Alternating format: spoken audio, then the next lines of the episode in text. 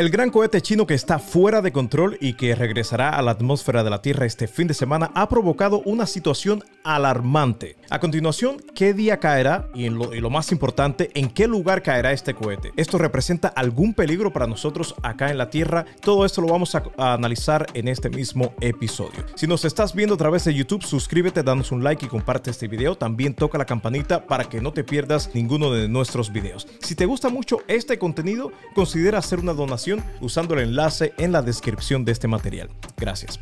Bueno, esto es todo lo que sabemos hasta el momento del cohete chino que está fuera de control. Este evento ha generado nuevas preguntas sobre los desechos espaciales, el reingreso incontrolado y las precauciones que se deberían tomar. Imagina que el año pasado una de las piezas más importantes de desechos espaciales sin control pasó directamente sobre Los Ángeles y Central Park en la ciudad de New York antes de aterrizar en el Océano Atlántico. Y este tipo de eventos ha ocurrido varias veces en el pasado. Los restos de otro cohete chino de 20 toneladas fue el trozo de basura espacial más grande que cayó sin control a la Tierra desde 1991 y el cuarto más grande de la historia. Algunos reportes indican que se espera que el cohete chino Long March 5B entre a la atmósfera de la Tierra este 8 de mayo. El punto exacto de entrada a la atmósfera de la Tierra del cohete no puede ser identificado hasta dentro de unas horas después de su ingreso, pero se darán actualizaciones diarias sobre la ubicación del cohete a través del sitio web Space Track. ¿Qué dice ahora el gobierno de los Estados Unidos acerca de esta situación?